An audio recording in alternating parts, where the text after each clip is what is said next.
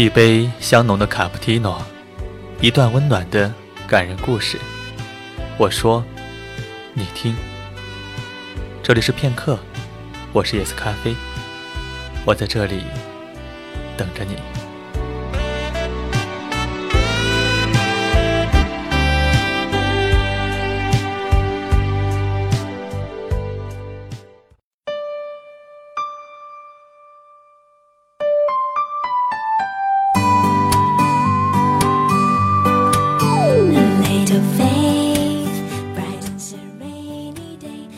夜色漫漫，咖啡相伴。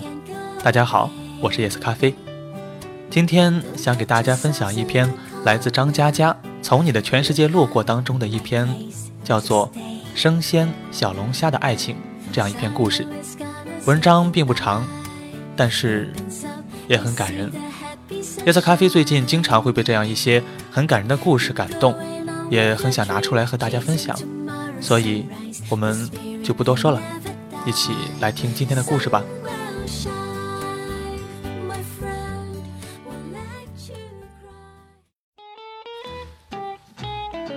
生鲜小龙虾的爱情。我们常说啊，轻易得来的不会懂得珍惜，其实不然，轻易得来的你会害怕失去，因为自己挣来的更可贵的是你获得它的能力，而从他人处决来的你会恐惧失去。一心想要牢牢地把握在手中。你有没有想过，为什么虾死了以后再放到锅里烧，味道就没有那么好？因为活着的虾，当被丢进爆油的锅里，它痛啊，它浑身缩紧，它大叫：“我擦，疼死爹了！”然后虾扭动、伸展、蜷缩，抱成一团死去，肉质紧致，Q Q 弹弹。反过来。死掉的虾丢进锅里，它没知没觉没反应，四仰八叉一躺，肉越烧越松散。将死的虾也不行，奄奄一息，弱弱的吐出一句：“哎呦哎呦呦，我的个疼的哎呦！”就挂了。当年跑到松花江吃鱼，那个鲜美滑嫩，真赞啊！一样的道理，这些傻鱼从小在冰冷的江水里长大，又没有棉毛裤穿，冻得瑟瑟发抖。他们每天疯狂的游泳取暖，打着寒战，一路暴喊：“狗东西，你冻死大爷了呀！”就这样，随着身体发育，脂肪又肥又紧，好吃到站立。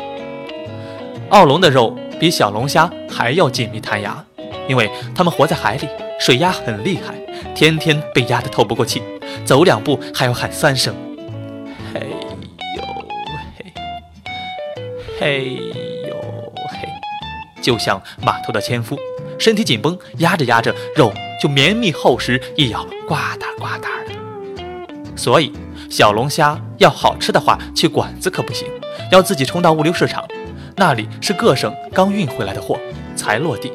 打开箱子，里头的小龙虾昂首挺胸，挑着桑巴，还瞪眼睛斜着瞟你。看到他这个鸟样子，你还不赶紧干他吗？赶紧买回去洗洗涮涮下油锅。我是跟一个年长的朋友聊这些，他端着酒杯，叹口气说：“哎，这是不是跟感情一样，有了艰难的岁月，才可以造就甜美？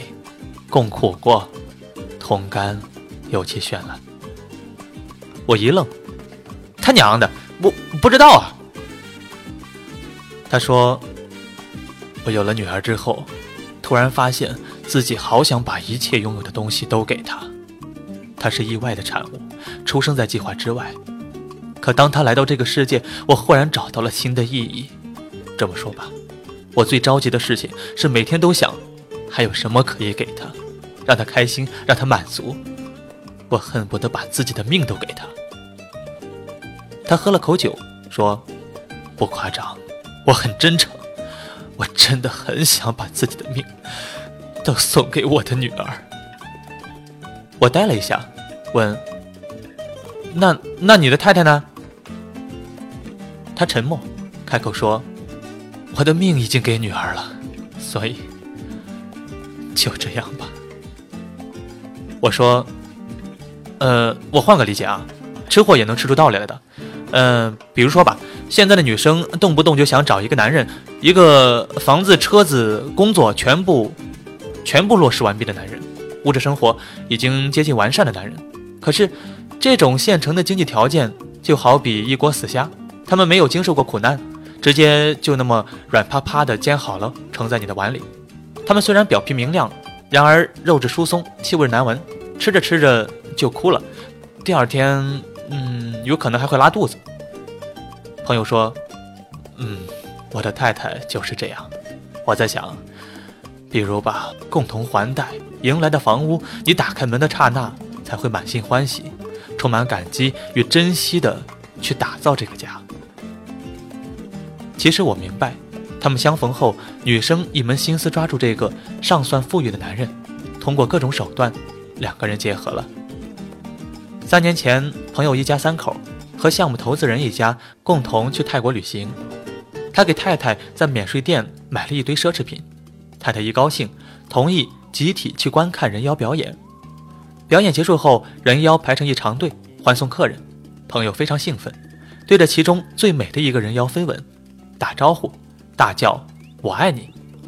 太太翻脸了，她说：“你什么意思？”朋友说：“我我我能有什么意思？我能干什么？”他说：“你这样我心里不舒服。”朋友说：“啊，好吧，那我们走吧。”他说：“你，你是不是觉得这个人妖比我漂亮？”朋友看看投资人一家，觉得面子上挂不住，下意识的调侃着，笑出尴尬，打了个哈哈说：“哎，人妖嘛，当然漂亮了，不然怎么出来混？”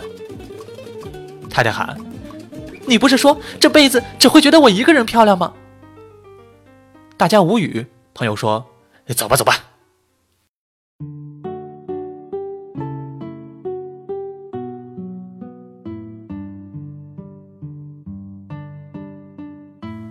我们常说，轻易得来的不会懂得珍惜，其实不然。轻易得来的，你会害怕失去，因为自己挣来的更可贵的是你获得它的能力，而从他人处攫来的，你会恐惧失去。一心想要牢牢地把握在手中，朋友的太太无比害怕失去他的心。回到宾馆，朋友跟项目投资人在房间喝酒，两个人打开笔记本搜索那个最美的人妖资料，指着屏幕赞叹：“哎呀，真他妈的美呀！”太太进来，脸都绿了，砸了笔记本，转身就走。朋友跟投资人道歉，打他的电话关机，冲出去找他。两个人都忘记了四岁的女儿。小姑娘自己从开着的房门哒哒哒地跑出来，一头扎进车流汹涌的街道，然后被一辆三轮车刮倒，没有生命危险，脑震荡，从此左耳失聪。三年后，朋友坐在这家酒吧里，听我胡说八道吃货的道理。他说：“如果可以，想把自己的命给女儿。”说的时候，女儿正沉沉入睡，醒来后。只有右耳能听见这个世界的旋律。说的时候，他哭得一塌糊涂，包里装着离婚协议书。我们都知道，风雨之后才能见彩虹，但我们都希望最好能直接坐在彩虹里。他人已经为你布置好绚丽的世界，可惜，别人为你布置的景致，他随时都可以撤走。所以，虾。要吃活着烧的，痛出来的鲜美，才足够颠倒众生。